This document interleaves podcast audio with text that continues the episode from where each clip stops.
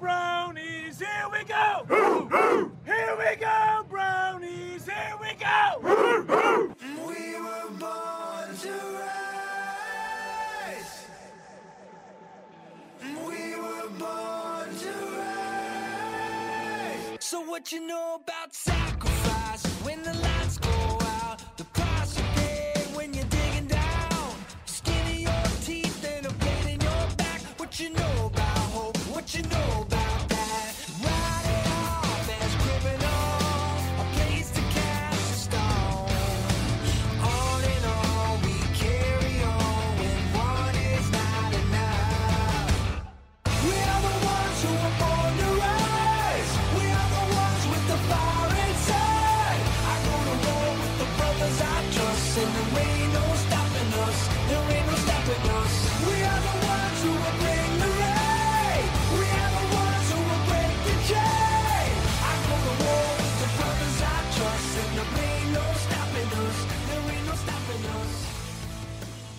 Here we go, here we go, Brownies! Bem-vindos a mais um Dog Podcast.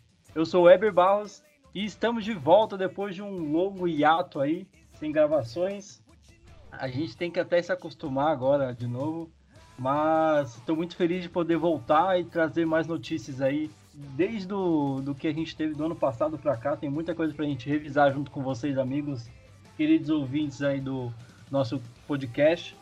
E a gente tem a nossa formação original aqui, os nossos queridos amigos que tocaram o podcast junto com, com a gente aqui por muito tempo. Vou começar com ele, que tá longe, mas tá aqui perto da gente. Marvin Abreu, nosso querido Marvoso. Seja bem-vindo a mais um episódio, Marvin.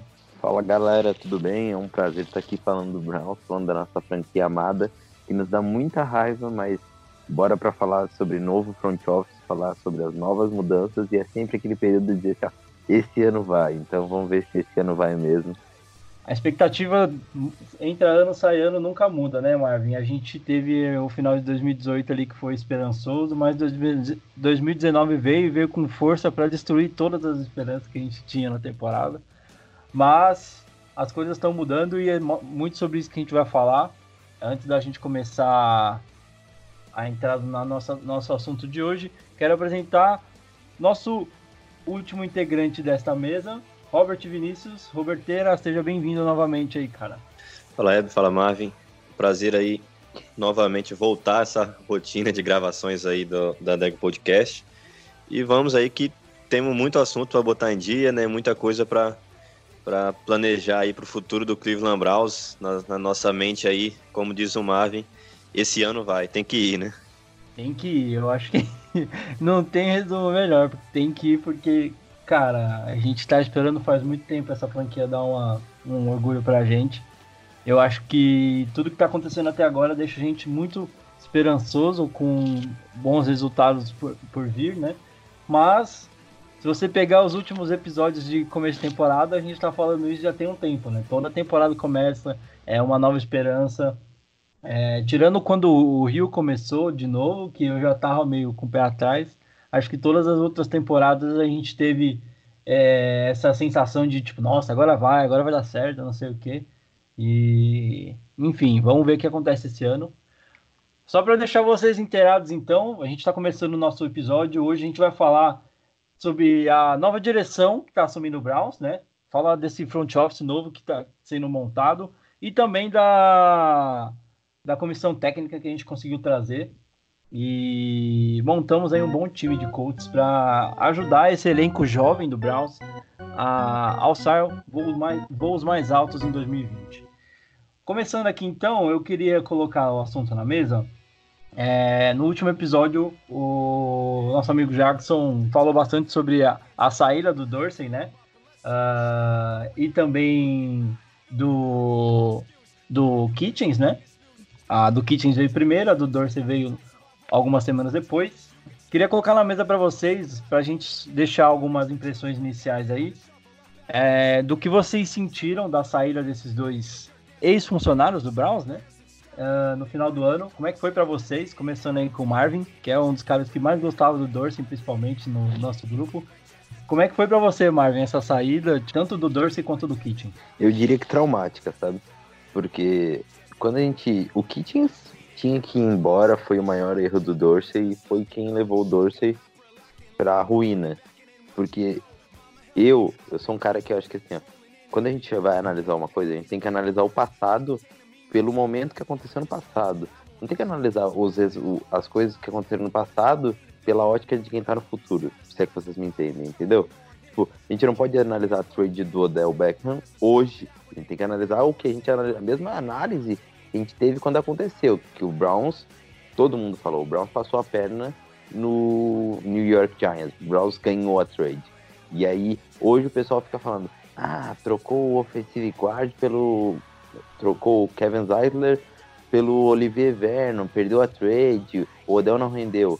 Mas, tipo, na época, a trade foi boa. Vocês entendem a linha de raciocínio? É, seria Eu a mesma que... coisa a gente falar do, dessa trade, desse roubo que aconteceu no Texans agora, né?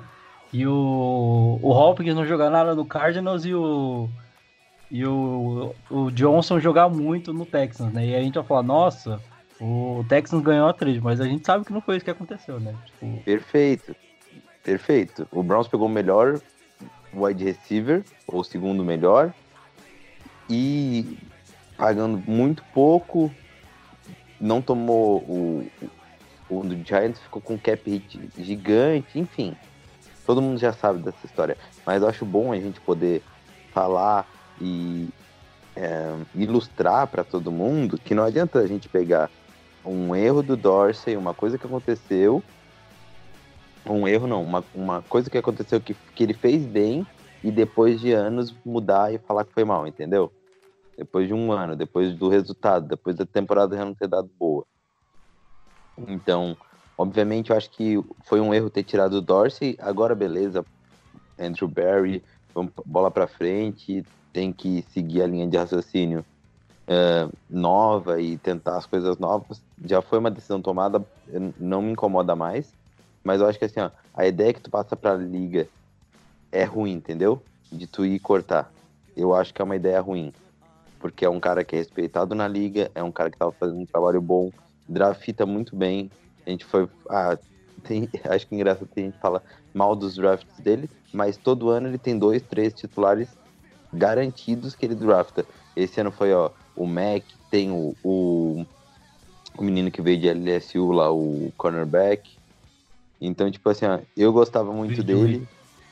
Exatamente. Eu gostava muito dele. Acho que foi uma perda, mas bola para frente, Andrew Barry vai conseguir nos levar bem. E sobre o Kitchens, tem mais.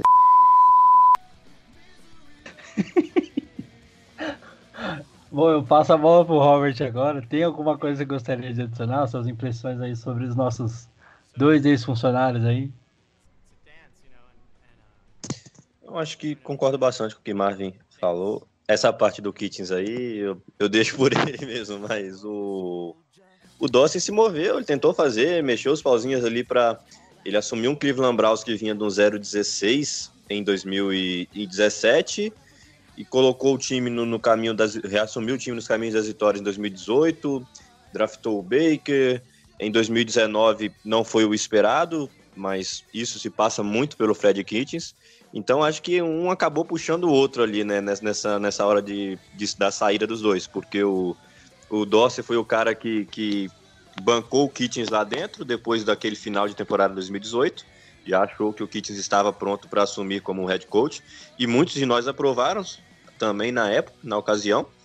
Como o Marvin falou, né, a gente tem que analisar pelo na ocasião que se aconteceu. E muitos aprovaram, ah, o Kitchens foi bem, o Kitchens assumiu esse elenco e como coordenador ofensivo, pode efetivar, o Dawson acabou bancando e acabou se afundando com isso. O time com, com baita talento não vingou, mas é isso. Dawson é um, é um, é um grande GM, é, muito bem, principalmente. Dá para vale lembrar que o, o, o, último campeão aí, o último vencedor do Super Bowl, teve Patrick Mahomes, Derrick Hill, Travis Kelce, todos draftados pelo, pelo Dorsey na época de Kansas City Chiefs.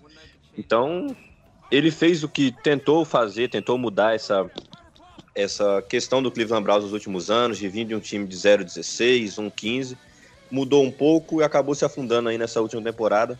Então que seja feliz aí em outro canto. Não tem muito mais o que, que a gente ficar é, chorando aí essa passagem do Don Johnson no Browns. E o Fred Kitchens é isso, né? Ele tava acabou tendo uma boa, uma, boa, uma boa passagem como coordenador ofensivo ali no fim de 2018 e a galera já empolgou achando que ele seria o cara para comandar esse time em 2019, para ser um, um head coach de uma franquia. A gente sabe que não é bem assim, as coisas acontecem dessa maneira tão rapidamente e ele acabou se afundando aí também. Não sei qual vai ser esse, o futuro dele, se ele vai conseguir novamente é, dar certo em uma franquia aí da NFL. Mas fico com as palavras do Marvin aí pro Fred Kitts também, então. eu vou deixar uma pergunta para vocês, que é uma dúvida que eu tenho, né? Uh, o Dorsey, ele. É, vocês acham que é errado afirmar que ele se perdeu quando começaram a surgir boatos que ele queria manter o Kitchens para essa temporada? A gente tem um, um dono que é muito instável. Então acho que ele se perdeu quando ele escolheu o Cleveland Browns para ser GM, entendeu? Porque, mano, sério, a gente tá num barco bem feio, assim, porque a gente sabe que o nosso dono ele é um eu cara complicado. Eu vou te falar que o, que o Haslam deu muita liberdade até pro, pro Dursley. É, eu não lembro de outro GM ter tido tanta liberdade assim quanto ele teve, né? para fazer as contratações. É, é, você pegar a própria trade do Odell foi loucura, velho. Dificilmente um, um GM consegue fazer uma trade daquela. Então, mas tu não chega pra um cara como o. É porque o Dorsey tem know-how, tem história, sim, sabe? Tipo, Aquela é um bagagem. cara que sabe que tu pode ligar, liberar a franquia. Acho que, tipo assim, tem um pouco de injustiça com ele, entendeu? Mas o que eu quero dizer é assim, ó, o nosso, o, o nosso dono, o Hasman, ele é muito instável. Ele draftou o Manziel porque um mendigo disse pra ele na rua, né? Então, a gente, o que, o que esperar, né? Ele, então ele bota muita opinião dele em cima do GM. E eu acho que a, a saída dele foi porque ele queria que o Depodesta escolhesse o próximo treinador, porque o Dorsey não, não deu certo. E aí o Dorsey não aceitou e não quis, não quis, tipo, abrir a mão. E ele tá certo, cara. Pode falar uma coisa? Sendo bem sério, eu acho que ele tá certo. Porque assim, não é porque o cara errou uma vez em relação à escolha do técnico que ele vai errar na segunda, entendeu? Sim. É, se você pegar o número de acertos que ele teve de contratações, isso incluindo coaches e atletas, né? Cara, ele acertou muito mais do que ele errou. Isso... A base do nosso elenco é puxada por ele, né? Vamos, vamos ser bem sérios. Tipo, Exatamente, tipo, isso. Falando agora, honestamente, independente da saída dele ou não, a base do, do futuro que a gente está olhando agora, e acho que o Barry, que chegou agora, tanto o Stephans, que a gente vai falar mais ainda sobre, esses caras estão agradecendo a base que tem hoje no Browns. Hum. Porque o elenco que a gente montou para 2019, ele não é nem um pouco ruim. A gente tem falhas, tem coisas para serem corrigidas, mas cara, você começar com uma base dessa, uma, uma estrutura para uma temporada, é meio é porque ele pegou o elenco do Sashi e o elenco do Sashi era ruim. Não tinha o Sashi muita deixou coisa. muita coisa boa de draft, né? Tipo, ó, tá aqui draft, as ferramentas, vai lá e faz um bom trabalho. Pega as escolhas. E o Dorsey falou, mano, Sashi... tenho muita coisa aqui, né? Vamos o fazer Sashi é exemplo. O Sashi é o maior exemplo que escolha de draft não é jogador, né? Exatamente. Se a gente pegar, analisar friamente, todo, todo mundo que passou pelo Browns, é, vai, a partir do Sashi, né? Porque antes do Sashi é brincadeira. Uh, mas todo mundo te, deixou, tem uma contribuição, né? O Sashi conseguiu fazer boas negociações com a, e juntar um número de escolhas que quando chegou o Dorsey conseguiu olhar e falou: Caramba, velho, olha o tanto de coisa que eu tenho aqui, vamos usar isso, por que, que tá parado? Vamos usar as escolhas, começou a trazer muito jogador bom e montou essa base que a gente tem agora, né? É um bom exemplo de, do que aconteceu com Dorsey, aconteceu com o Sashi. Hoje o pessoal não pega muito no pé do Sashi, por quê?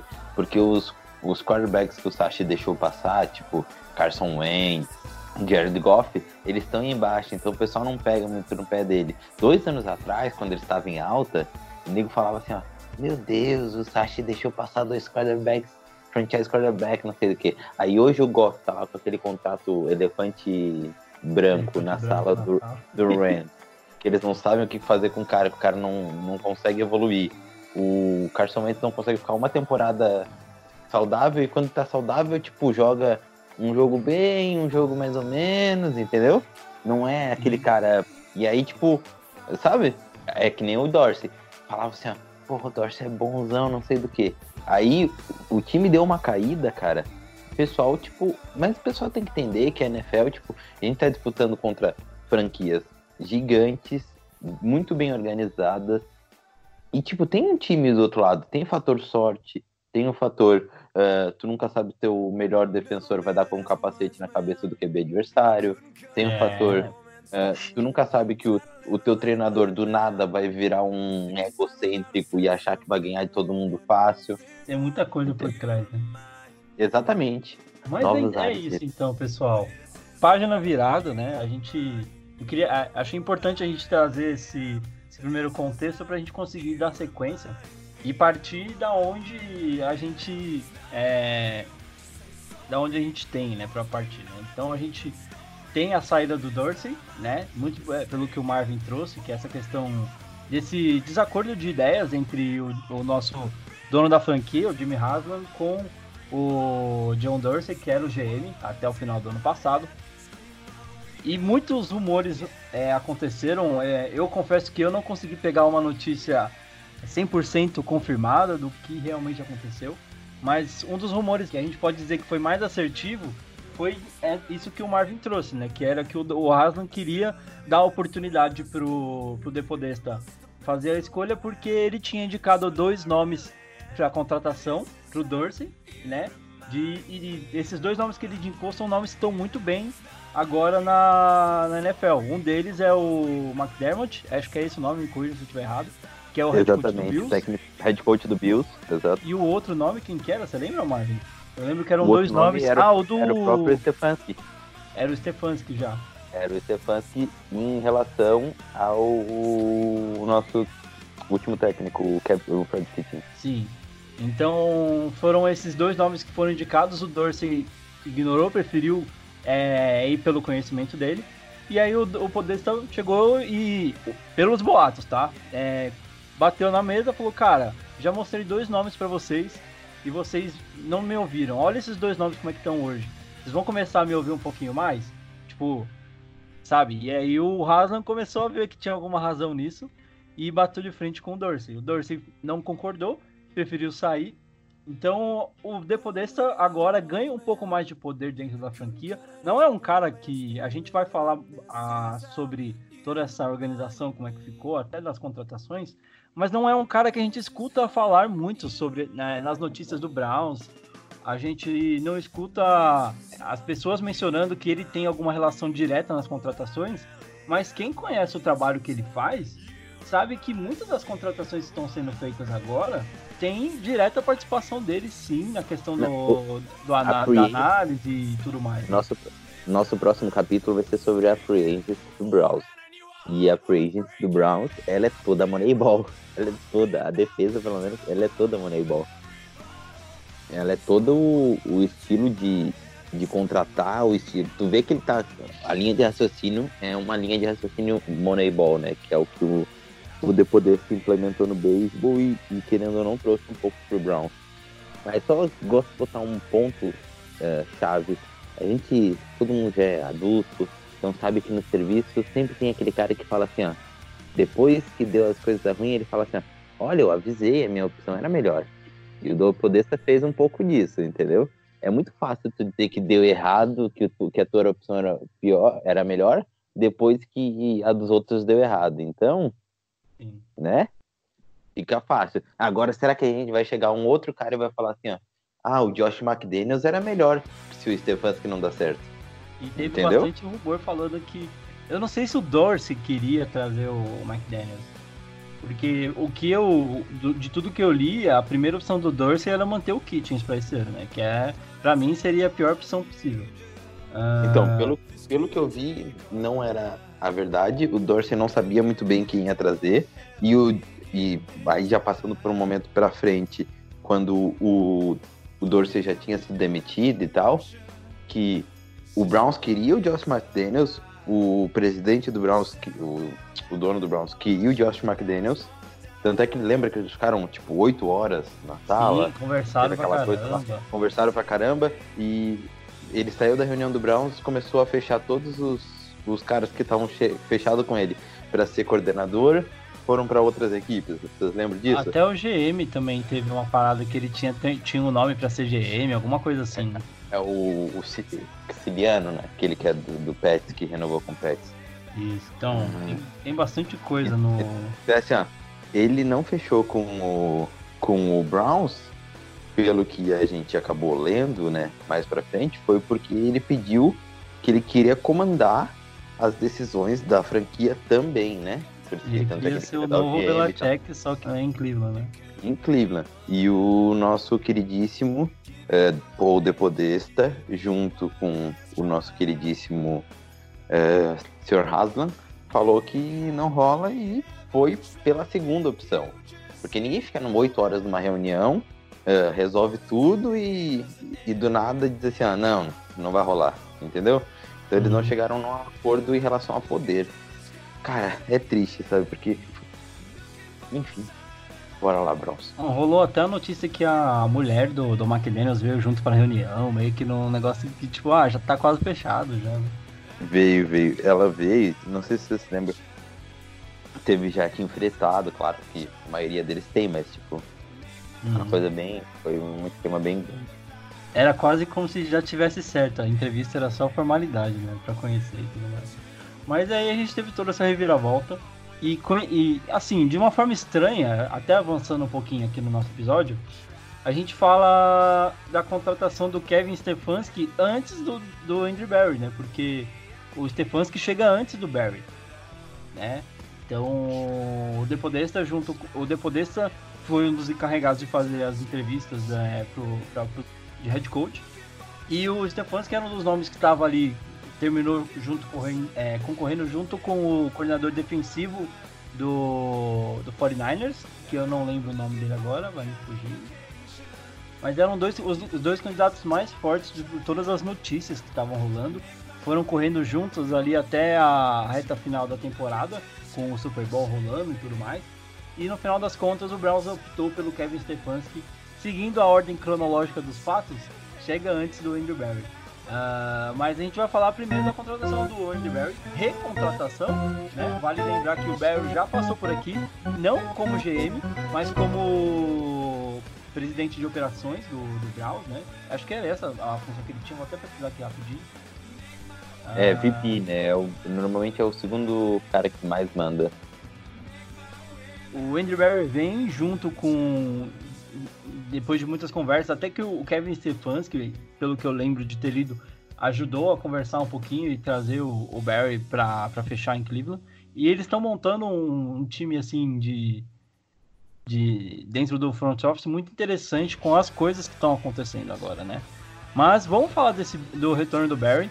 Uh, com fechou um contrato de 5 anos com o Browns já ser o, esse novo diretor, nosso general, general manager. Eu vou passar pro, pro Robert primeiro, tá mais caladinho agora. Robert, pra ti, essa volta do Barry, é claro que hoje, no, no dia que a gente está gravando, de certa forma é até um pouco mais fácil de falar que o cara por enquanto está indo bem, né? Uh, mas vamos tentar pegar o cenário do, da época da contratação do Barry.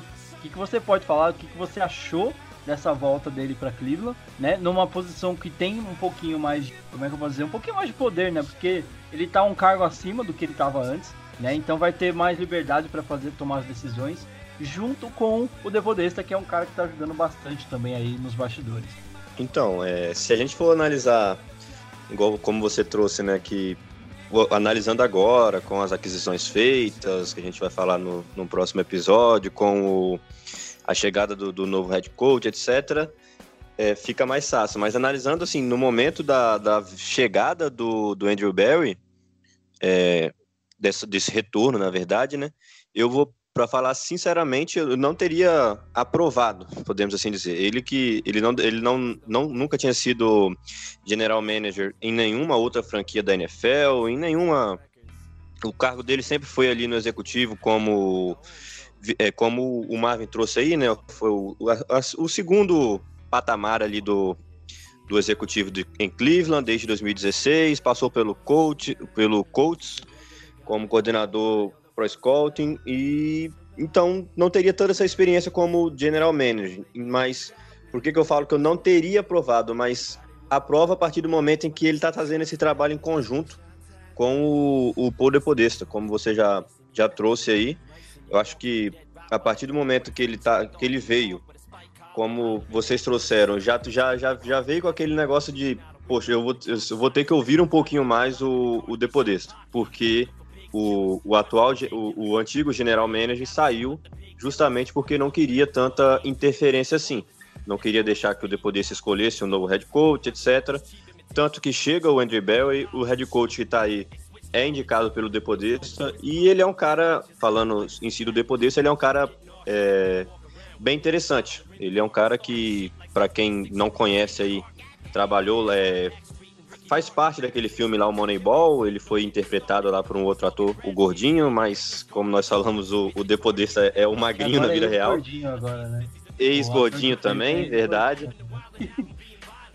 que é o cara que trabalha, com as, que trabalha com as estatísticas no filme e fez isso na vida real, na MLB, durante, durante sua carreira, e na NFL chegou para trabalhar no Cleveland Browns.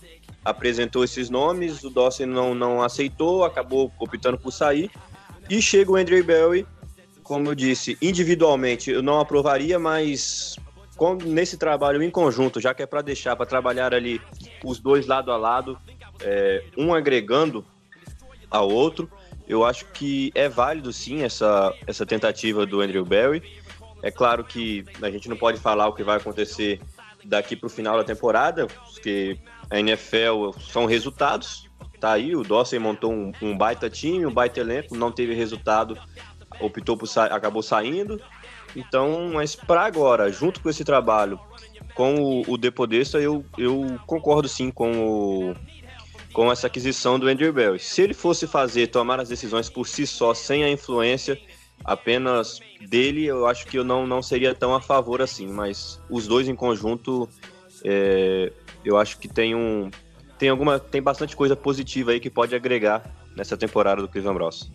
Boa, antes de passar pro Marvin, vou fazer umas E já tá agregando inclusive, né? Perdão. Já já tá agregando inclusive, a gente vai falar mais sobre isso. Mas antes de passar a bola pro Marvin, só, só vou colocar alguns pontos aqui. Pode falar, Marvin, aí eu coloco depois então. Só um, de, um detalhezinho: nego que entra no Browns agora vai pensar duas vezes antes de não escutar a, o que o Depodesta fala, né? Eu ia falar exatamente um dos, um dos pontos que eu ia colocar é que a ideia não é nem que a galera entra, pelo menos assim, dos caras que vieram, o Stefanski e o Barry, não foi que eles vieram sabendo desta obrigação. Eles vieram porque eles concordam em utilizar as, o, o analytics, né, como o pessoal fala, usar a, os dados, usar toda a, a estrutura que é fornecida para você tomar as decisões de uma forma mais assertiva, né? Então, assim, não é que os caras foram contratados falando, ó, você só vai ser contratado se você usar isso aqui porque a gente tá ouvindo o cara esse ano, se você não for ouvir, nem vem. É tipo, mostraram, falaram que eles têm isso dentro do Cleveland. E o, o Stefanski, na entrevista de socialização dele, ele fala que ele gosta muito de trabalhar com os dados, que ajuda justamente a tomar decisões mais assertivas, né? E o Barry pra... vem concordando com isso também, né? Tipo, eu quero usar, vai me ajudar. Então, é aquela coisa, não veio ninguém assim, tipo, com aquela ideia de, ah, eu vou ser obrigado a trabalhar com isso. Não, eles vieram porque eles querem utilizar isso a seu favor, né? E o Depodência consegue ajudar bastante. Fala aí, Marvin. Só para deixar claro, tipo, a nova NFL tá caminhando para isso. O Matt Rule, que assinou com o Panthers lá, ele disse que vai ter uma equipe de mais de 20 analytics só para que nem o cara do. Achei engraçado, né? O Matt Rule tava entre o New York Giants e o Panthers. Aí o Panthers falou assim: ó, a gente dá todo o suporte de analytics, te dá todo um departamento e pode contratar quantos caras quiser para que façam essa função, né? De análise de número, de é uma série de dados, né? Sim. E aí o, o Giants, o que, que o Giants falou em relação a isso? Ele falou assim, ó, o dono do Giants falou assim, ó, os computer guys. Ele disse assim, aqui nós temos dois computer guys. tipo assim, ó, pra qual time tu acha que um cara que tá focado no analytics vai ir? Tu acha que ele vai ir pro Panthers, que disse que vai ia dar todo um, um suporte, um próprio departamento pro Analytics? Ou tu acha que ele vai pro Giants, que ele chamou os caras do Analytics de computer guys, como se fosse, tipo, o cara do TI aqui no Brasil, É. tá ligado? O cara do Não, TI é o melhor tem dois exemplo. caras do TI, tá ligado? Não, tem o cara que conserta os computadores aqui. E tem Então, o cara que ajuda o é- cara a consertar. o É mais ou menos assim, é tipo, os caras que fazem as análises do New York Giants é o mesmo cara que vai lá verificar se o computador do presidente tá na tomada, tá ligado? Se o antivírus tá funcionando. Exatamente. Ô, o meu data show não tá rolando aqui, tá ligado? Pera aí que eu vou parar Nossa. essa análise do jogo de domingo eu vou lá arrumar o data show. Deixa eu uma pegada assim. Exatamente, cara, exatamente. É pra rir, mas dá pra chorar também. E o, e o negócio que nessa contratação aí do Panthers, pra mim foi, foi um pouquinho do jeito que foi noticiado, né? Esse detalhe que você traz aí é até legal, mas como saiu a notícia, pareceu muito que o Panthers estava é, meio desesperado pra fechar logo alguém que pudesse dar uma cara nova pra franquia, porque por mais que seja uma das franquias mais novas, mais recentes aí da NFL, o, o Panthers estava muito preso no, no jogo do Newton, o Rivera já não estava conseguindo fazer mais nada. E eles queriam alguma coisa diferente, mostraram isso com a contratação do seu novo head coach. E o Giants é, veio numa pegada totalmente diferente, né? Saiu de um ano ruim com o Pat Shermer, né? E trouxe um cara, é, assim, questionável, né? Tipo, o cara pode queimar a língua de todo mundo, mas ele era, tipo, coordenador de special teams e, Isso, sem, e WR lá em, em New Tipo, England, tá ligado? eu vou, vou ser bem sério. Eu já acho o Stefanski um cara que não, eu não chamaria pra ser head coach pela baixa experiência, pelo tipo, não é muito rodado. Eu sei que todo cara começa com experiência como uma oportunidade, né? E apesar de já ter sido coordenador ofensivo e tal, mas eu não chamaria o Stefanski por isso. E o cara lá é muito menos experiente do que o Stefanski. Então, tipo, né? Apesar de que falar. eles falam Só- que quando você traz um coordenador, um dos, dos que costumam dar mais certo nessa questão de gerenciamento é o de special teams, porque você lida com um número maior de atletas, né?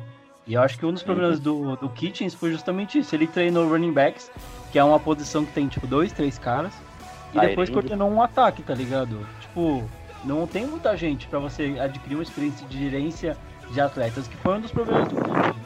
Ele reportou muito essa coisa que eu tava perto do elenco e tudo mais.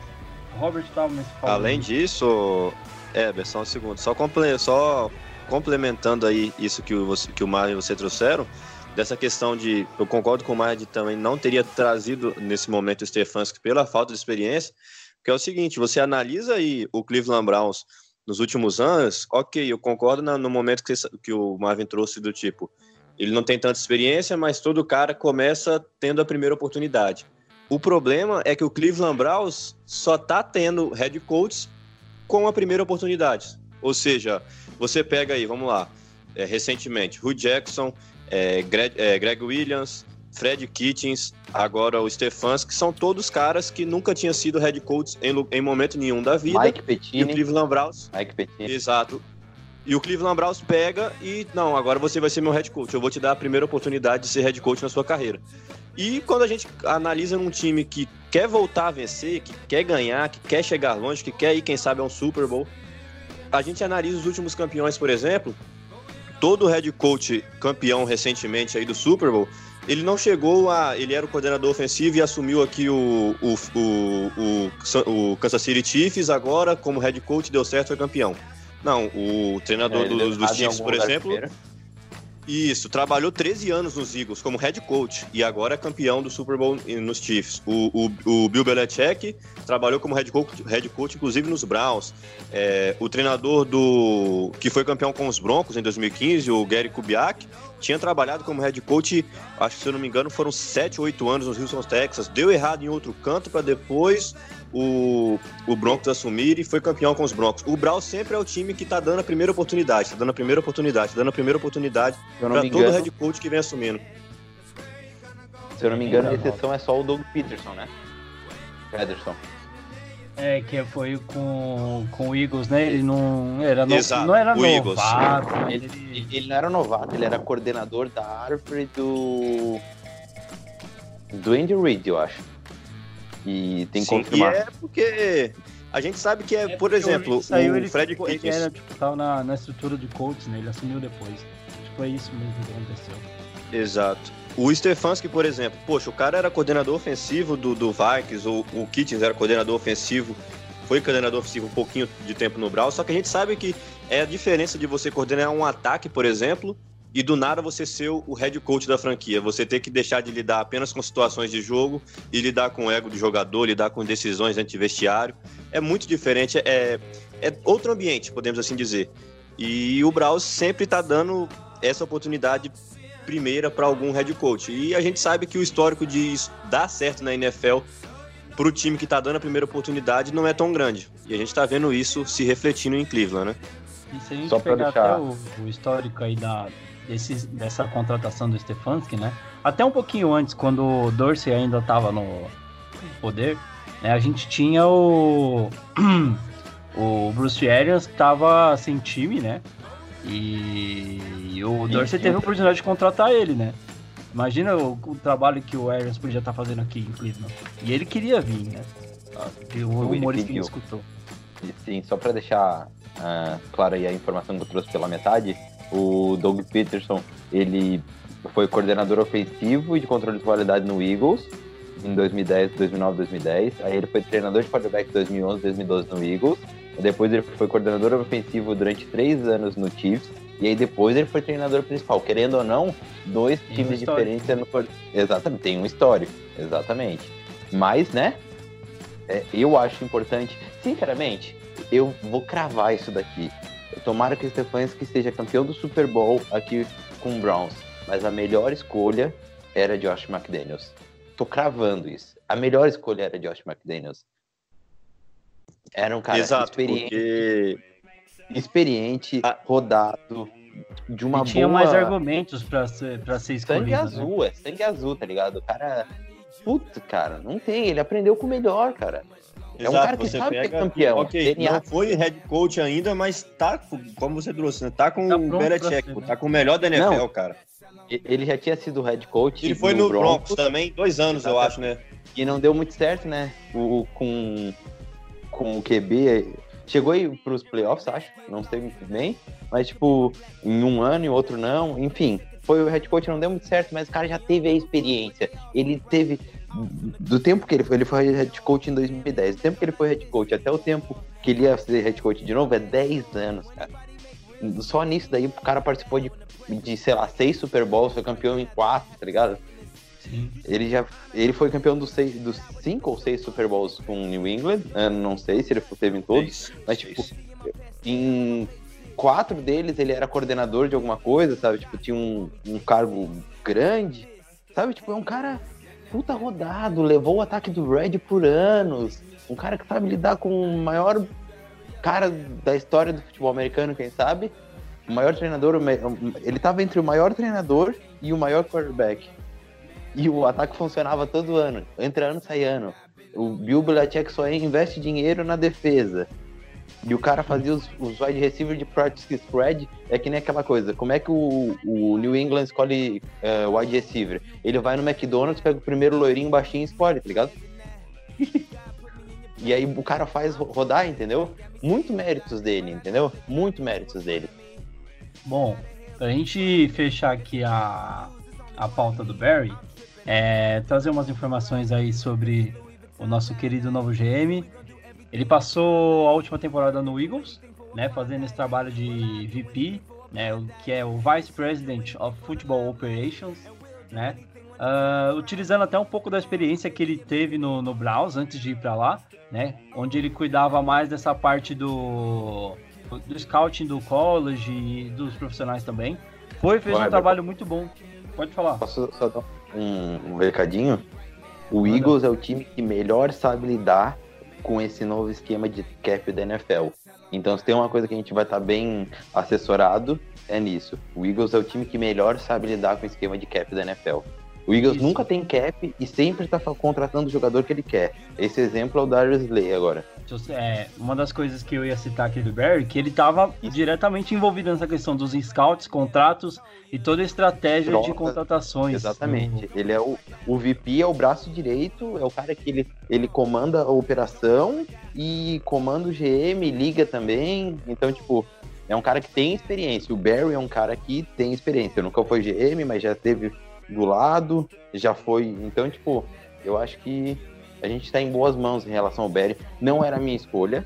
A minha escolha era continuar a linha de raciocínio do Dorsey, pelo menos, que ele saiu, com aquele menino que era do Packers, que veio O- junto, O, o Wolf, é, Elliot Wolf, que é um Isso. gênio de futebol americano, é o melhor entre os dois mundos, entre o novo NFL e o segundo NFL, mas o Andrew Barry vai estar muito, o Browns vai estar em boas mãos. É, o Wolf também acho que ele foi na mesma linha do, do Dorsey, né? de- quando chegaram as novas recomendações do que a, a- o pessoal lá de cima queria, acho que ele não concordou muito com a ideia dos analytics e vazou também, junto com boa parte da, da diretoria que estava com o Dorsey, né? Ainda falando do Barry, é, ele tem um histórico bacana já aí no, no futebol americano. Antes de passar pelo Browns a primeira vez, ele passou sete temporadas com o Colts, fazendo, é, assumindo o cargo de assistente de scouting, né? Antes de vir para o Browns, onde ele passou a temporada como VP e depois foi para o Eagles e agora retorna para a franquia de Cleveland. Um- Uma última adição antes da gente fazer. é, o Browns não era o único interessado na contratação do Barry, só pra gente situar aí, que é um cara que estava sendo procurado no mercado pelo Carolina Panthers, né? Que chegou a entrevistá-lo para o cargo de vice-presidente executivo, né?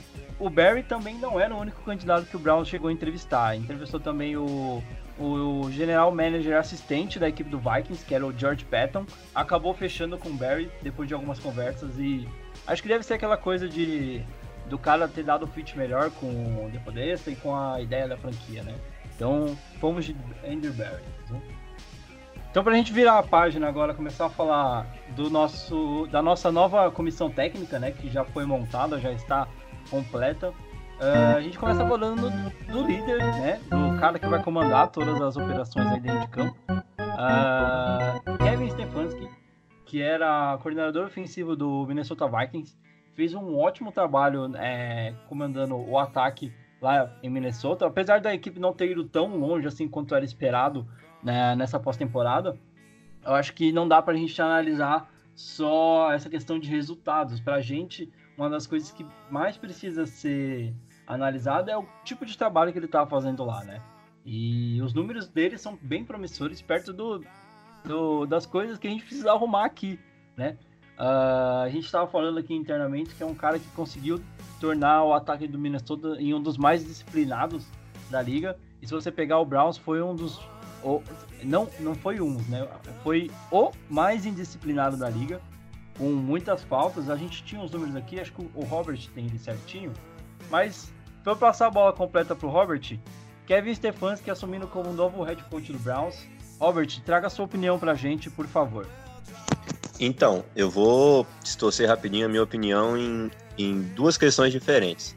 A primeira é, analisando pelo que ele fez no, no Minnesota recentemente, porque de toda a carreira dele aí na NFL, ele teve apenas um ano como coordenador ofensivo, que foi em 2019, e a gente estava até conversando, né, antes de, de começar a gravação, sobre o time dos Vikings e com a, o, sobre o ataque do Vikings em geral em 2019, né? E a, a principal questão foi essa que você já trouxe aí. O Minnesota Vikings foi um dos times, teve um dos ataques mais é, disciplinados da liga, né? Foi o, o sétimo ataque que cometeu menos penalidade, menos penalidades, teve 96 faltas para 895 jardas. Só por meio de comparação, o Cleveland Browns em 2019, só o ataque do Cleveland Browns foram 122 faltas com 1.106 jardas. Então é uma, é uma diferença incrível aí do, de questão de disciplina. E analisando o restante ali, o Minnesota Vikings em relação a, a passes completos, passes totais de jardas, foi um time mediano ali, sempre esteve no meio, não tão abaixo, mas também não tão acima em 2019. E um destaque também vai para o jogo corrido. O Vikings teve em, estava, teve em sexto lugar em número de jardas, com 2.133 jardas, tá na parte de cima da tabela também em jardas por tentativa, que já era uma coisa que o Browns tem de positivo com o Nick Chubb. Uma das poucas E acho coisas, que- né? Das poucas coisas, né? Além do especial teams, uma das poucas coisas ali no ataque, principalmente, é o, é o jogo corrido, que foi muito bem utilizado em 2019 pelos Vikings, comandado pelo coordenador ofensivo na época e o Kevin Stefanski. Agora, esse foi um lado. Por um lado, de uma análise, é, seria isso, analisar o, o time que ele treinou, o ataque que ele treinou na última temporada foi, entre aspas, regular para bem, porque passando não foi tão bem, mas o Cousins também, mesmo É, com o Cousins jogando. essa parte, né? Tipo, a, as peças, é, questão de ataque, ele tinha bons receivers, tinha o Diggs e tinha o. o como é que é o nome do outro receiver? Tiela. Tiela. É, o Cher. O Adatiele. Isso, e que são dois ótimos receivers. Fora um Tyrande bom também no, no Rudolph. Tinha boas peças, mas eu acho que o, o Cousins ainda não tá fazendo valer o contrato que recebeu lá. E renovou ainda. Mas mesmo assim, é, outro, outra coisa importante é que os, o Cousins, em, em termos de números ali, de rating, etc., foi um dos foi um dos grandes, dos bons QBs, né? Então dá pra ver o quanto ele fez render. É, o Cousins acho que foi o, o quarto, foi o quarto QB em questão de, de, de rating, teve 107 de rating, bons com seus bons wide receivers, ou seja, o Cousins que a gente já sabe que não é um QB espetacular, não é o nosso, um baita QB, eu quero esse cara liderando a minha franquia rumo ao Super Bowl, mas ele, com o, o Stefanski, o Cousins rendeu em 2019, E teve Keenan até também, bons né? números. Exato, Case Keenan. Keenum. E então, por essa análise, ok, positivo, eu acho que válido sim a, a, a contratação do Stefanski. Agora, na outra análise, coisa que, que eu citei, né, a gente citou já rapidamente no último bloco aí, é a relação à experiência. É a relação à experiência, eu acho que o Cleveland Browns já tem um elenco desde a última temporada, 2019 2018 começou a reformular esse elenco, 2019 já montou um bom elenco, e agora, se, é, e agora reforçando, já tem um elenco que, tipo, tá na hora do Cleveland Browns chegar nos playoffs novamente, depois de tanto tempo, de, de brigar por alguma coisa. E geralmente isso se traz com caras que têm alguma experiência como head coach. É, a gente sabe que o, por mais que o Stefanski esteja aí só trazendo a lista, ele está no Vikings desde, desde 2006. Ele eu acho que quando começou a carreira dele foi em 2006, 2005 na verdade, perdão, ele esteve em Penn State como assistente de diretor direções operacionais. Não foi um cargo lá tão importante na carreira, mas no Vikings ele está desde 2006, foi assistente de head coach durante, durante três anos, depois durante mais quatro anos, de 2009 a 2013, foi assistente do, do coach de quarterbacks, em 2014 2015, coach de tight ends, 2016, coach de running backs, 2017 18, coach de quarterbacks, em 2018 também foi é, coordenador ofensivo interino e em 2019, enfim, como o coordenador ofensivo dos Vikings até que chega em 2020 no Cleveland Browns. Então, mesmo tendo muito tempo de Minnesota Vikings, muito tempo de casa, trabalhou com muita gente lá, foi coach de ends, running backs, quarterbacks. Eu acho que falta essa experiência de ser realmente um head coach. Ele tem um ano como, como coordenador ofensivo. É, por meio de comparações, só para a gente comparar rapidinho, o Fred Kitchens, não tô querendo igualar os dois, mas o Fred Kitchens, quando assume o Cleveland Browns também, tinha o quê? Seis meses como coordenador ofensivo do, do, do Cleveland Browns e nesses seis meses tinha um trabalho até ok. Então o Stefanski, na minha opinião, tem pouca experiência, apesar de muito tempo nos Vikings, trabalhou apenas um ano comandando realmente um setor inteiro, que foi o ataque em 2019. A gente sabe a diferença que é você comandar um setor específico do, do time e comandar o time inteiro e ser o head coach, lidar com outros tipos de decisões, com egos, com vestiários, etc. É, a minha escolha não seria o Stefanski, falando desde já. Pode chegar, tomara, tomara mesmo que calhe a minha boca, que chegue no final, coloque novamente o Cleveland Browns no playoffs, coloque novamente o Cleveland Browns é, num patamar acima do que vem nos últimos anos. E eu chego aqui e falo, poxa, eu pensei diferente, pensei que não daria certo por falta de experiência e não deu. E a minha escolha seria o McDaniels, que tem experiência como, como head coach, como nós já trouxemos aqui, não deu tão certo, mas tem sua experiência. Trabalhou 10 anos, de- trabalhou depois 7 anos, 7 a 8 anos, se eu não me engano, com os Patriots, sendo coordenador ofensivo durante durante sete anos como coordenador ofensivo, ou seja, é muito, muito, mas muito diferente de você ser coordenador ofensivo durante um único ano na carreira. Então, pela falta de experiência, eu não traria o Stefanski. Mas ele tá aí, o, o confio também no, no Depodessa, que foi um dos caras responsáveis pela vinda do Stefanski, e trazendo os números dele, como eu trouxe, é, a respeito de 2019 no Minnesota Vikings. Se ele repetir isso, é, acho que vai ser um, um ano bem, bem promissor para o Braus. Novamente, né? Assim como a gente citou no início de 2019, mas é o jeito. É, é a gente confiar e acreditar, pegar o, o, que melhor ele fez nos Vikings. É jogo corrido muito bem, é, disciplina do ataque principalmente, coisa que nós não tivemos. E vamos torcer por isso, vamos torcer para que o, que o Stefan dê realmente certo, o cara que tem aí 13 anos de, de Minnesota Vikings no currículo.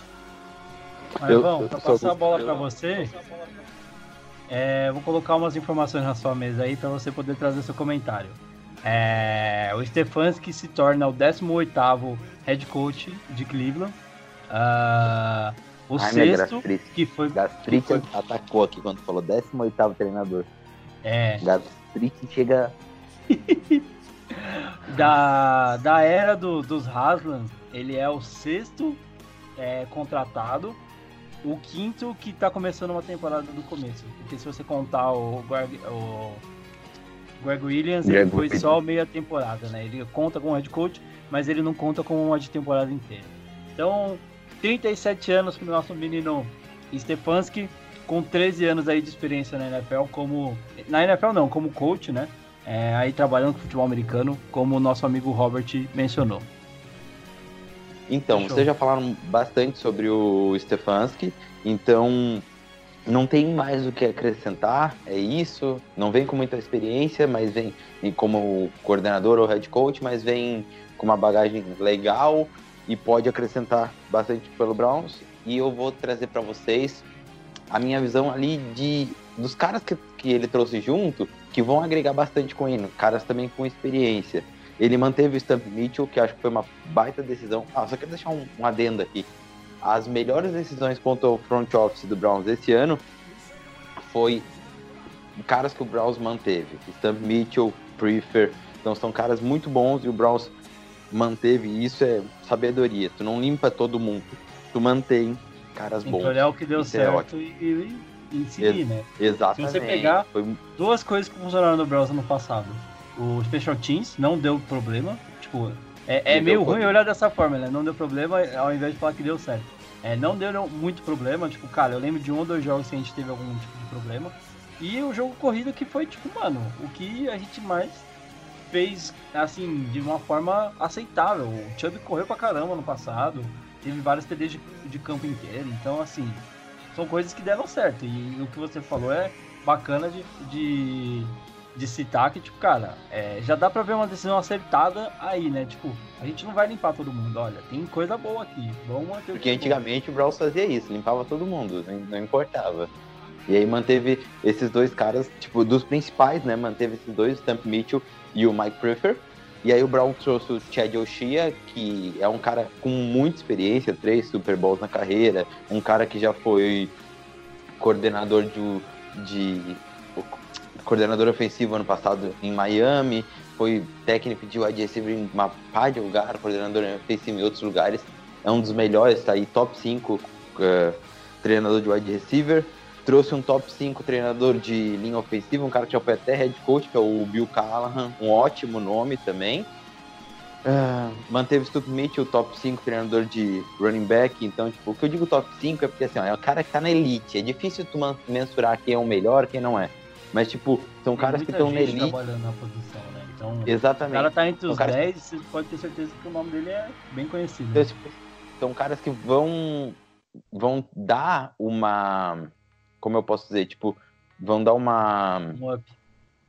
Um up, vão dar uma sabedoria, um, um bom treinamento para os nossos jogadores, entendeu? Então, tu sabe que Principalmente aquela. na linha ofensiva, né? Que é um dos pontos mais críticos do ano passado, né? Então, esse ano já vai dar uma melhorada, né? A gente vai conversar um pouquinho mais sobre isso. Então aí, ó, Submit, o Chad Otia. Trouxe o Alex Van Pelt para coordenador ofensivo. Eu achei horrível a decisão.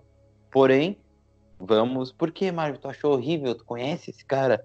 cara, é um cara que tem um currículo pequeno, primeira vez como coordenador ofensivo foi ano passado, ele é a cara do Fred Kitchens, ele já perde uns 20 pontos por isso. Eu acho que a assim, ó, cara a gente tá falando né, nem de tipo fazer a mesma coisa, né? Mas é porque ele é igualzinho mesmo, tipo, a aparência E- física. né? Ele é igual o Fred Kitchens, cara. Com Aí o tu cabelo, imagina né? um cara, um cabelo. Exatamente. Um cara desse, na linha, com a barriga pra frente, na sideline, escondendo o rosto com a prancheta. Cara, já vai me dar um ataque de ansiedade. Pareceu já- aquela coisa de que o pessoal Não. brinca muito, né? De tipo, o Browns anuncia o novo coordenador ofensivo, Kitchens Fred, né? E é tipo o cara disfarçado com bigode, tá ligado? Exatamente, cara. Então, então é isso, só deixa- botar alguns nomes legais. E o Alex Von Pelt, que eu acho que já, já entra, pra mim já entra podendo sair, porque é a cara do Fred Kitchens. Filho da puta. E veio do Bengals também, né? Outra coisa que não tem, não tem porque alguém venha do Bengals ser bom, né? Se o Bengals não quis o cara, o, o Jackson já é o exemplo. Se o Bengals não quis o cara, o que o cara vai fazer aqui, velho? Um Bengals, velho. Tá louco? Ah, Velho, puta que pariu, velho. Bom, pra gente avançar então, falando do, da, da, da profundidade agora do, da questão do, do nosso é, coach staff, né? O Marvin já trouxe alguns nomes aí que já, já estão trabalhando, né? Por mais que todos os lugares do mundo estão sofrendo aí com, com, a- com essa pandemia do corona, mas já estão contratados, já estão aí fazendo seus trabalhos visando o draft que tá chegando aí já, né? Então a gente tem o Van Pelt assumindo o coordenador ofensivo e na defesa a gente tem um nome muito interessante que é o Joe Woods, que foi é, é, é, treinador de, de secundária, né? Vamos colocar assim, lá em São Francisco. Chegou até o Super Bowl com a franquia, fez um trabalho muito bom e de todos os rumores, de todos as- os tweets que a gente lia sobre esse cara, acho que até o, o, Shel, o Sher- Sherman chegou a, a twittar sobre ele. Quando perguntaram o que, que ele achava do profissional, foi muito bem elogiado. Então, assim, é um cara que chega para fazer um trabalho numa defesa que. Cara, não vou dizer que a nossa defesa foi ruim no último ano. Teve um bom trabalho é, à frente no. Eu acho que em A algumas situações não foi- poderia não. ter sido. A, Poderia ter a sido nossa defesa não foi ruim. Ruim foi Exatamente. assistir a nossa defesa. Pô, sério, Ah, mano, mas tá isso louco. todo ano a gente passa nervoso, né? Pode ser tá bem ou tá mal, mas nervoso de Então. assistir o jogo sempre vai dar. O Joe Woods, apesar de ter, ter sido treinador de defensive back, ele também ajudou, ele foi coordenador de jogo de passe ano passado no 49ers. Ele já tem uma experiência de, de treinador de defesa no Vikings, no Raiders, no Broncos. Então, tipo, é um cara que foi mu- muitos anos treinador de defensive backs e já foi coordenador de defesa. Então, tipo, não é, um, não é que nem o Alex Van Pelt que, tipo, Não é o nome X, ele- né? Exato. Com primeira experiência, entendeu? É um cara que ele tem a, a experiência no que ele, no que ele vai estar trabalhando e é um cara que atualmente, tipo, tu vai pegar o ataque do Bengals, o ataque do Bengals tava na merda e o cara vai vir ser coordenador ofensivo pra gente. Aí tu vai pegar a defesa dos 49ers, não, a defesa dos 49ers, a defesa do Denver Broncos, a defesa dos 49ers são defesas boas. O cara tem histórico de vindo defesas boas. Entendeu? Eu vou pegar o histórico dele aqui. O cara tá trabalhando com futebol americano desde 92. É, começou na NFL em 2004 como coordenador de defensive backs do Tampa Bay. Em 2006 foi pro Vikings, treinou também a- os defensive backs. Ah, em 2014 foi pro Raiders como coach de secundária também. No Broncos em 2015 e 2016 também como coordenador de secundária, é, é, treinador de secundária. Ah, em 2017 no Broncos foi assumiu o cargo de coordenador defensivo em 2017 e 2018. Em 2019 trabalhou com o São Francisco 49ers como é, treinador de defensive backs e também coordenador de, do jogo, é, jogo aéreo, né? E agora como coordenador defensivo do Cleveland Browns em 2020. Ah, um histórico bem legal, até falando perto do que o Marvin falou do, Van Pelt, né? Essa ideia do background que o cara traz é totalmente diferente, né? Faz uma segurança maior, né, Marvin? Aham, desculpa incomodar, mas só pra lembrar uma coisa, tipo, ele foi, ele era o coordenador de defensive backs no Broncos quando o Broncos tinha aqui Vita Livre, Chris Harris, sem, faz, sem deixar os caras, sem ninguém receber, que quebrou a NFL de tanto que os caras defendiam na secundária, entendeu? A Então, secundária tipo assim, do Browns é uma coisa que me preocupava bastante esse ano. Se esse cara conseguir trazer. Imagina esse se esse mesmo... cara Não, traz- não precisa ser a traz- mesma coisa, né? Mas alguma o coisa. Próxima. Ward, traz o Denzel Ward e o Grad, o, o Grad e o Ward, Grid, Grid, Williams e o Ward pra jogar o que, ele, o que eles podem, tá ligado? Imagina. O Browns tem nomes muito bons na, na, na- secundária, né? Eu não sei se o, se o Randall vai ficar. Gostaria muito que ficasse, mas acho que ele vai pedir muito dinheiro. E mas se você pegar, por exemplo, é, nosso o, o Denzel Ward, aí você tem É. o Terrence Mitchell pra mim que ah, deveria ter jogado ano passado. Não vi o Grid Williams pronto pra jogar uma temporada como starter, tanto que vezes a gente teve muitas jogadas jogou, que. Exatamente, a gente teve muitas jogadas ano passado de TDs, de grandes avanços assim que acabaram acontecendo lá do Grid Williams, né? Ah, então a- acho que a, a inexperiência pesou um pouquinho pra ele. Vamos ver nessa segunda temporada como que ele vai sair. Mas eu acho que o Terrence Mitchell tá mais pronto do que o Grid pra ser o, a dupla ali do Denzel Ward. O problema é que ele acabou machucando e ficou um tempo fora, né? Ah, mas trazendo esse histórico do Joe Woods e conseguindo pegar esses nomes, até com. Falando, a gente tá falando de cornerback só, mas tem o safety também que tem lá no Browns, né? O, o Ed Ryan, que é novato, e mais algumas peças que a gente trouxe para esse ano. Tenho certeza que peça boa ele tem para trabalhar. Se ele conseguir aplicar o esquema que ele conseguiu executar em, em anos anteriores aí, a gente tá muito bem. A própria secundária do 49ers não era, nossa senhora, meu Deus, impossível de passar, mas puta que pariu, é uma, uma grande defesa, né? Foi uma defesa é, que dava muita pressão no QB e facilitava muito o trabalho da secundária. Bom, vamos passar para o Robert, para ele passar as impressões aí sobre é, essa, essa dupla de, de coordenadores. Isso a gente acabou nem mencionando o Prefir, né? Porque ele já estava. É, é um cara que continua, né? Então, graças a Deus que ele ficou, porque coisas boas a gente tem que manter. Robert, suas opiniões sobre o Van Pelt e o Joe Woods e também dos outros coordenadores que vieram junto com ele, né? O Bill Callahan e todos os nomes que a gente citou aí. Bom, começando pelo, pelo Van Pelt, eu acho que eu concordo, sim, vocês trouxeram bem aí já mais ou menos a minha opinião a respeito do Van Pelt, por exemplo, o cara que não é aproveitado nos Bengals deveria ir para XF, XFL, não, não, não tem razões do cara continuar e ser o coordenador ofensivo do Cleveland Browns. E ele que nem era coordenador ofensivo, né? O cara era treinador de, de quarterbacks no, nos Bengals, foi treinador de quarterbacks nos Packers também, 2014 a 2017. Tem algum currículo né, nessa área de, de treinador de quarterbacks e também de running backs em 2012, 2013, mas não, não, não traria também, não concordo, não concordei com a chegada do, do Van Pelt, mas tomara que faça aí um, um bom trabalho, né? Ele que também não foi coordenador ofensivo coordenador ofensivo em nenhum outro lugar na carreira. É, sobre o, o Joe Woods, o coordenador, coordenador defensivo, ele também, novamente concordando com vocês disseram, o Joe Woods ele trabalhou, apesar de não ter trabalhado, esse sim, apesar de não ter trabalhado como coordenador defensivo em outro momento da carreira, ele tem bastante experiência como tre- eh, treinador de defensive backs, como é, em, em vários times, e como o Marvin trouxe com os Broncos de 2015 principalmente, né, que era uma defesa monstruosa e com os 49ers também na última temporada, que apesar de não ser um grande bicho papão, mas tinha sim uma boa defesa. Eu só discordando, é, eu não lembro qual foi a opinião de vocês da defesa do Cleveland Browns ano passado, mas eu achei terrível a- o trabalho do Steve Wilkes aqui. O, o Browns foi um dos times que mais foi só salvo engano, foi, o- foi o terceiro time que mais tomou jardas, sofreu jardas corridas, um dos que mais sofreu com, com Foi- penalidades, com jardas passadas. Foi, foi horroroso o trabalho do Steve Wilkes aqui em, Cleveland e ainda bem que, que, que acabou já por sair. Então, A defesa Realmente era boa, mas o treinador era ruim, né? Não- exato. o cara não É, botava Tinha uma pressão, cara. peça boa, acho que era O isso. cara- eu- me dava saudade do, do Greg Williams, porque o Greg Williams fazia as merdas dele, tomava big play, e às vezes time botava aquele safe.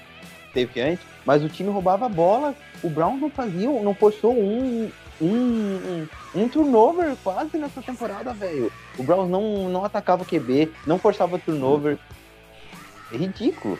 É, realmente agora trocou aí e tomara aí que o Joe Woods repita os bons trabalhos, principalmente no da especialidade dele, né, que são os defensive backs. Acho que o Cleveland Browns tem muito a oferecer aí. A gente vai falar em episódios futuros aí sobre o, o, o, o roster do Cleveland Browns. Tem, tem muita gente boa pro, pro Joe Woods fazer um bom trabalho. E a nossa maior contratação, digamos assim, foi o, o, a permanência do Mike Prefier, né? A manutenção do Mike Prefier, que é o que assumiu em 2019 como coordenador dos Special Teams. O Braus tinha talvez o pior Special Teams da NFL em 2018, 2017, 2018. E com o Prefier em 2019, teve decisões ali, por exemplo, cortar o, o, Como que chamava o nosso antigo Panther? É, irmão lá do. do, do o coach cortou o coach, é, bancou o, o calouro, o nosso deus grego lá, o James Gillan, e que foi muito bem, foi uma baita revelação, foi uma, uma, um baita acerto Scott do Cleveland Browns. Oi? O Scott Hammer, martelo escocês, manteve Exato dois, botou dois hooks nas posições mais importantes do, do Special Teams, pegou um monte de caras que não eram especializados em Special Teams e botou para jogar e conseguiu dar essa virada. Exato, e essa virada que o Marvin está citando é tirar, pegar talvez o Cleveland Browns, que era um dos piores Special Teams da NFL, e colocar na parte de cima, entre os, entre o, na parte de cima aí do, dos melhores Special Teams. Isso com o Austin Saber, como kicker e Jamie e o Guilherme. em 2018 foi? o Browns foi o trigésimo time de 32 em 2018 no ranking de Special Teams. Então, de 32 Exato, times a gente conseguiu ser o trigésimo pior. E 2018 que não foi o ano que o Browns perdeu assim, nossa, foi o ano do 0-16. Pelo contrário, foi um ano que o Browns começou a recuperar os caminhos, as vitórias ali, começou a engrenar, mas mesmo assim o Special Teams era horroroso. Aí chegou o Steve Wilkes, o Steve Wilkes, meu Deus, tô pensando ainda no, no antigo coordenador defensivo.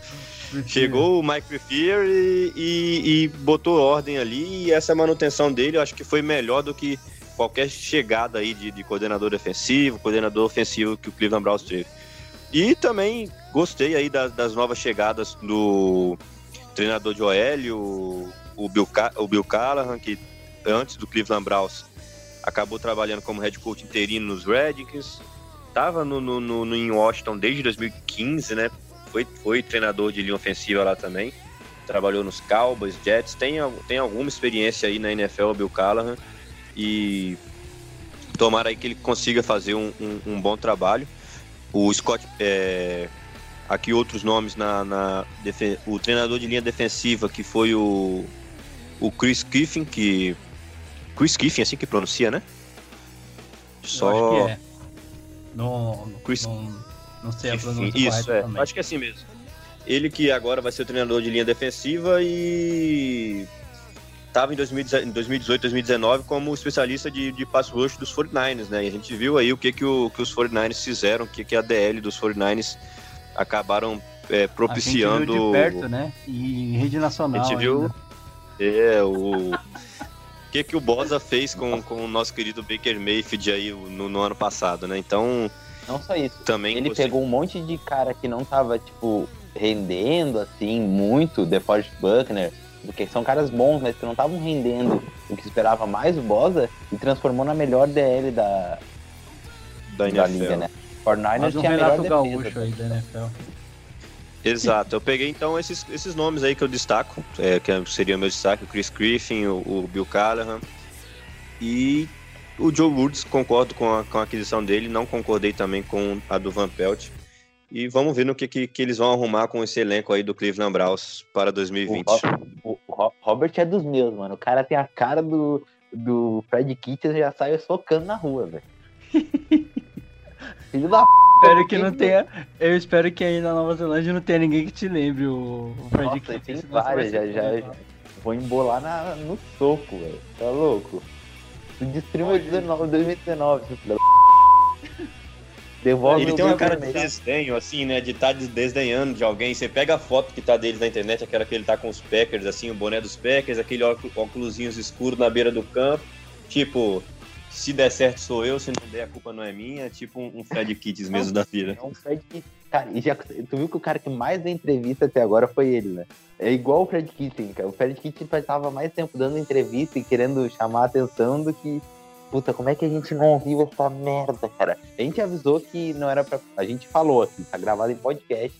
A gente, tipo, apoiou o Fred Kitchens e tal, mas a gente falou que não era pra pegar ninguém novato. A gente já tinha essa experiência. Mas, É. né? A, a gente acerta, velho. A gente acerta, a gente acertou vários drafts. A gente acertou. Me lembro da gente acertar uh, Mac Wilson, Greg Williams. Eu, eu me lembro, o, ano, o draft do ano passado a gente, tipo, quase gabaritou. É, tem um outro que não, não, não chegaram a render tudo que a gente imaginava, né? Mas de resto, a maioria foi muito bem esse ano. No, no último ano, quer dizer. Bom, pra gente Então. virar a página aqui e fechar o episódio da- de, de hoje, é, eu queria só coletar a opinião de vocês é, do que vocês esperam dessa nova comissão técnica liderada pelo Kevin Stefanski e também desse trabalho que vai ser feito pelo front office com o Barry e o Depodesta. O que, que a gente pode esperar aí para a temporada 2020 com essas adições que foram feitas pelo Cleveland Browns? Começando aí pelo Marvão e aí o Robert finaliza pra gente. Eu, pra mim, eu só quero que eles não caguem com tudo. Porque ano passado a gente tinha tudo pra dar certo e eles cagaram com tudo. Eu só quero que eles não caguem com tudo. Eu quero um time competitivo, um time que não faça falta, um time que brigue realmente, seja duro dentro do campo e que fale pouco. Fale pouco, é. esse é um bom ponto. O Baker Mayfield já deu aquela entrevista no final do ano passado falando sobre isso, né? Que é um ano que ele vai trabalhar, ficar aí na dele, menos Não se, comerciais. escuta, não se escuta um ai do Baker Mayfield até agora. Isso é... A única coisa que ele falou foi, tipo, quando perguntaram pra ele o que ele achava do Kevin Stefanski, ele falou que tinha um- uma, uma boa impressão, uma boa sensação sobre ele, mas, cara, é, é isso, tá? Na verdade, de ninguém, acho que você tá escutando muita coisa, tirando aqueles tweets, assim, sobre, tipo, ah, contratação, não sei o que, que é o, de sempre, Mac né? Wilson, Tipo, Mac Wilson ele é animado, ele tá sempre se botando umas merdas. Mas de resto, nada, tipo, ninguém apareceu em comercial ainda. Até porque a moral tá embaixo, né? Duvido que vão chamar alguém pra fazer comercial esse ano. Mas, Robert, o que, que você deixa aí de impressão desse trabalho aí? Que está pra começar? Na verdade, já começou, né? É, já tá, tá em andamento aí, mas eu concordo com o Marco, acho que principalmente time falar menos. é, aí cada jogador em si, o Baker foi um dos que mais falou aí em 2019, já tomou, já desde aquela entrevista, como vocês trouxeram aí no final do ano passado, que vamos, vamos ganhar primeiro para depois a gente falar, falar alguma coisa. E acima de tudo tem um time competitivo. Tem um time que o Cleveland Browns a gente viu em 2019 que apesar de ter um, um baita elenco, é, chegou partidas que terceiro, quarto período já estava jogando contra, contra o practice squad do, do time adversário, bem dizer, e de, de tão grande, de tão distante que já estava no placar, então o time não foi nem um pouco competitivo na última temporada, exceção um ou outro jogo, bem difícil. Então, acima de tudo, é que esse time do, do Stefanski seja competitivo, que dê liga realmente, que dê jogo contra os adversários, até os adversários mais fortes, que uma possível derrota possa vir, mas que o Cleveland Browns é, consiga aí jogar de igual para igual contra essas franquias e quem sabe, né, vamos entrar mais um ano aí almejando os playoffs. Por que não, né? É, eu acho que enquanto a gente tiver a esperança de poder sonhar com o playoff todo ano, tá bom, né? O problema vai ser quando a gente começar o ano e falar assim, ixi, ano que vem eu volto a assistir, porque esse ano não vai dar nada. É, uma opinião rápida da minha parte é a gente pegar o calendário de jogos do Browns ano passado, a gente começou falando que os quatro primeiros jogos, se não me engano, iam ser os mais difíceis e de- dependendo de como o Browns saísse desse calendário de jogos, é, ia definir muito sobre a nossa temporada, né? A gente pegou o Titans ali no começo, que gente- ninguém dava nada pelo Titans, ninguém sabia que o Titans ia ser o Titans que foi na temporada passada. E a gente fez um jogo muito apertado e perdeu. Mas a gente ficou muito puto com aquela derrota porque a gente não. Eu cantei essa bola. A gente, é, a mai- então vou colocar. A maioria dos torcedores não colocaram essa fé. Acho que não só do Browns, mas da, da liga em, no geral, assim, né? no grupo, no grupo, quando o Browns perdeu pro Titans, o pessoal falou assim, o Titans é time de merda. Cara, aí eu trouxe o histórico do Titans, falei do Titans, falei do time do Titans, falei do treinador do Titans. Eu disse, gente. Né, né, Nessa daí eu vou me excusar. Não, e aí a gente pega é, esse histórico, né, do, do Titans e a gente fala, mano, é, tá- ali ficou uma dúvida no ar, mas a gente tinha três jogos muito difíceis pela frente, né? E aí veio o 49ers, veio o Rams, quer dizer, Rams, 49ers e depois o Patriots. Então, assim, foram três jogos que o Browns. é, contra o Rams foi pau a pau, foi muito disputado, mas a gente perdeu no, no primeiro jogo em rede nacional. No, foi segunda noite, se eu não me engano. Foi o Monday Night que a gente jogou, depois de muito tempo. E. Foi o Monday ou foi o Sunday Night? Agora eu tô na dúvida, não lembro agora. Mas depois a gente pegou o, o Niners num Thursday Night, toma um cacete. E aí pega o Patriots num primeiro tempo horrível, que a gente não conseguiu fazer nada. Depois começa a esboçar alguma coisa, mas o Patriots já conseguiu depois se estabelecer ganhar o jogo. E aí daí pra frente a temporada teve muitos altos e baixos. A gente teve jogos bons que a gente conseguiu ganhar, teve jogos horríveis que a gente já tava jogando, como o Robert falou, practice squad já no terceiro, quarto, quarto período ali. Então assim, o que, que a gente pede para essa nova gestão, né? Tipo, cara, consistência. É fazer um trabalho que você tenha uma metodologia do que você quer fazer e siga ela até o final da temporada, né? Porque o que a gente viu muito do, do Kitchens, por exemplo, é um cara que chegou de um jeito, tipo, querendo ser amigão dos atletas, é, dando muita entrevista, não sei o quê, mas ao longo da temporada começou a ser aquele cara que jogava gente embaixo do ônibus, começava a dar desculpa de que era sempre o time, nunca era um erro dele. Começou a tirar jogadores que eram produtivos, por exemplo, o Rashard Higgins, que era um dos WRs mais produtivos do Browns em 2018, não entrou em campo em 2019. Quando entrou naquele jogo contra o Bills, ele fez o touchdown que ganhou o jogo. Ele teve um puta bloqueio numa campanha, e eu tava vendo esse jogo ontem, inclusive, a reprise. E ele tem um puta é, bloqueio numa corrida do, do Hunt.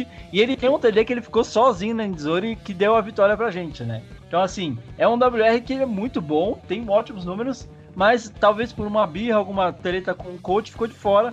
E isso prejudicou bastante, porque a gente viu que a gente tinha o, o Odell, a gente tinha o Landry, mas quando o Landry não tava no dia inspirado e o Beckham não tava conseguindo jogar, a gente não tinha mais ninguém aparecendo, né? O Njoku dropou muita bola é, e o time acabou ficando muito aquém, né? E o Kitchens não, não, não pegou e falou, cara, a culpa é minha, vamos arrumar. Ele continuou com aquele ego, que era uma coisa que a gente estava muito irritado já do Rio, do Rio Jackson fazendo, jogando a galera embaixo do ônibus, como o Marvin gosta de falar, né?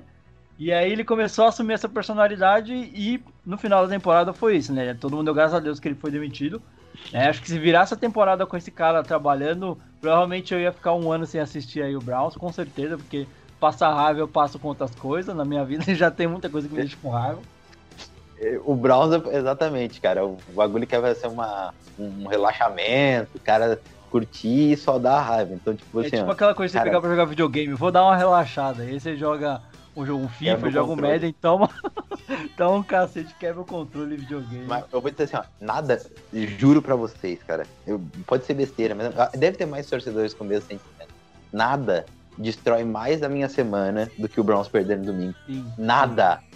Nada. Eu começo a semana virado num cu. Eu vou dormir virado num cu. E eu continuo. Cara, eu não consigo, cara. O Browns perde no domingo. Dá uma raiva, velho. Dá uma raiva. Eu, eu tenho um sentimento por isso, sabe? Vocês não têm noção.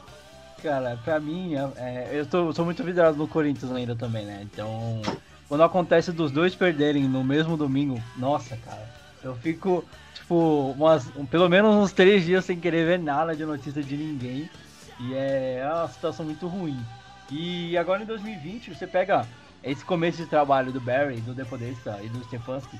É, a gente vai falar no próximo episódio aí da Free Agents com contratações que estão sendo assertivas até o momento. Então já traz uma esperança muito diferente do que a gente tinha nos outros anos, porque a metodologia de trabalho ela tá mais clara, já dá pra gente ver o tipo de trabalho que, que vai ser feito. Né? um trabalho que vai aproveitar o- uma ferramenta que está lá dentro, que são as estatísticas, a- os analytics e tudo mais, os computer guys, como o Marvin mencionou aí durante a transmissão. É, e usar esses caras, porque não é porque. Não é a ideia de tipo, vou, tô- é, vou seguir o que eles estão falando, mas é usar aqueles dados a favor de uma decisão para tomar sempre a mais assertiva, to- ter um argumentos além do, daquela coisa, não, eu sou um bom cara, eu conheço futebol americano e eu sei que esse maluco vai dar certo. Mas às vezes você tem números que vão te mostrar isso de uma forma mais clara. E aí você juntar com a experiência de um cara que conhece futebol americano, você tem um, um ótimo recurso, tem uma ótima equipe. E é isso que eu vejo nesse front office e nessa comissão técnica que o Browns está montando. Pro- Profissionais que querem utilizar a, a, a data, né, o data, né, que eles chamam lá nos Estados Unidos, os dados e tudo mais, a seu favor, para em campo tomar decisão de- do gameplay, qual que vai ser o melhor é, esquema de jogo pra gente levar, é, contratação, quem que é o melhor cara pra gente trazer, dentro do esquema que a gente tá querendo propor, e levar toda a franquia baseada em argumentos que realmente te tra- tragam a segurança de que você tá tomando a decisão mais correta. Pra mim, é o que tá me deixando mais esperançoso desse trabalho nesse ano. É, falando aí do front office e da nossa comissão técnica. Não sei se vocês querem colocar um último argumento aí em cima disso que eu falei. Senão a gente já parte pro nosso finalmente aí. Eu, eu acho que é isso mesmo e queria agradecer também estar aqui de novo. É muito legal falar do Browns, daquele aquele ânimo que o PC futebol americano tá voltando. A, a gente não teve nem draft, mas já pensa assim, ó, setembro tá quase aí, tá ligado? A gente tá em março. Setembro tá quase aí, setembro sempre chega. A gente Então, tá tipo assim, feliz que setembro tá longe, de certa forma, porque tem muita coisa pra acontecer até setembro. A gente espera que essa pandemia não afete a temporada, né? Porque já afetou a NBA e não tem nada Exato. pra assistir na TV, então a gente tá torcendo pra que até setembro tudo esteja normal aí, pra que a gente consiga estar preparado pra uma nova temporada. Só agradecer estar aqui de novo, tá, poder passar conteúdo pra torcida, estar com vocês. É muito legal e que o Browns não foda com a nossa cabeça dessa vez. Amém. É, eu que agradeço. É muito bom ter você de volta, cara. Né? Depois que você foi pra Nova Zelândia, ficou mais complicado ter você aqui participando com a gente. Mas a gente- é o que eu falei, a gente sempre dá um jeitinho de ter você participando, porque, cara, você é a figura, você é a, a imagem que todo mundo conhece no grupo do Browns, então é muito importante pra gente ter você aqui. Claro que não só pela pessoa, mas também pela, pelas análises, tudo que você consegue trazer aí pra gente falar de futebol americano e também do Brownsão da mão. Beleza? Um abração aí. E Robert, meu querido, é, agradecer de novo a parceria aí. A gente gravou muito episódio solo e agora tá voltando aí junto com o Marvão pra gente poder fazer essa, esse trio aí rodar e os nossos episódios voltarem à tona. Torcer por uma temporada melhor, torcer pra epidemia ir embora logo pra gente não, não ter a temporada atrapalhada e poder ficar feliz aí com o nosso Brownzão da massa. É isso aí, só corrigindo, né? Existe sim coisas pra assistir aí, reprises dos campeonatos de snooker. Fica uma dica pra galera no YouTube, tem lá todos os frames lá disponíveis. É muito bom, eu tô assistindo isso. E agora vai começar o campeonato de futebol da Bielorrússia. Campeonato da Bielorrússia que não vai parar. Já tô até Tá bom, escolhendo vai. algum time, vou me associar, etc. É o jeito. E demais, é, é demais, é, é só agradecer mesmo, como o Marvin trouxe. É, tinha um tempinho aí que a gente não gravava, estamos desenferrujando aí, assim podemos dizer, e, e vamos tocar, né? Que setembro é logo ali e tomara mesmo que, que não afete. Eu que costumo acompanhar bastante aí o, a MLB também, agora essa pandemia acabou travando tudo, cancelaram jogos de Spring Training, cancelaram início de temporada, bagunçou geral o calendário da MLB, o calendário da NBA também, tomara que não afete lá na frente em setembro da NFL. E é isso aí, só agradecer, um abraço aí para todos, um abraço para vocês, valeu. Só pegando o gancho aí do que o Robert falou, já pensou em setembro a gente ter NBA, MLB, NFL rolando ao mesmo tempo nos Estados Unidos? Que loucura que ia ser! Rapaz, ia ter esporte pra assistir e a ESPN ia ficar louca aqui no Brasil, porque não ia ter braço pra atender, atender tudo isso. Mas, Não ia ter, deixa aí não o ia ter gostinho. bolsa pra botar dinheiro também, né? Verdade, né? Mas, cara, imagina que final de ano legal que a gente ia ter. E, inclusive, é uma coisa que eu tava discutindo, que é a oportunidade da CBF arrumar o calendário, né? Vai Nossa, claro. tempo aí, se os caras Fazer o calendário europeu Tem alguma coisa de bom pra gente olhar dentro dessa coisa toda ruim que tá acontecendo? É essa oportunidade e vamos ver o que que a CBF vai fazer, né? Enfim. Gente, agradecer demais a participação de você, querido ouvinte, no- pessoal do grupo lá do WhatsApp. E você que ainda não tá no grupo, pro- procura lá nas nossas páginas do Facebook e do Instagram. A gente tem o link lá pra você entrar. Vem participar com a gente no WhatsApp, tem muita discussão, tem muita treta que rola também, mas sempre uma galera legal pra gente trocar ideia lá sobre o nosso querido Brauzão da Massa, tá certo? A gente volta no Pede próximo no episódio pra... Pode pro Murilo. Pode, pode, pode pedir no Facebook, pro Robert, no Instagram, no, fe No no Facebook pro. Herbert, no Instagram, no Twitter, do Dogpod BR pro Murilo, ou no Cleveland Sports BR pra mim. Todo mundo tem um link do grupo lá e vai poder ajudar vocês. É isso aí, pessoal. Então, até o próximo episódio. A gente vai falar muito da free agency, das contratações que vieram até agora. E já se preparando para os episódios do draft que estão chegando aí em abril. E a gente tem bastante coisa para falar sobre, beleza? Então, Continue acompanhando a gente. Até o próximo episódio. E é isso aí. Um abraço. Here we go, here we go, Brownies.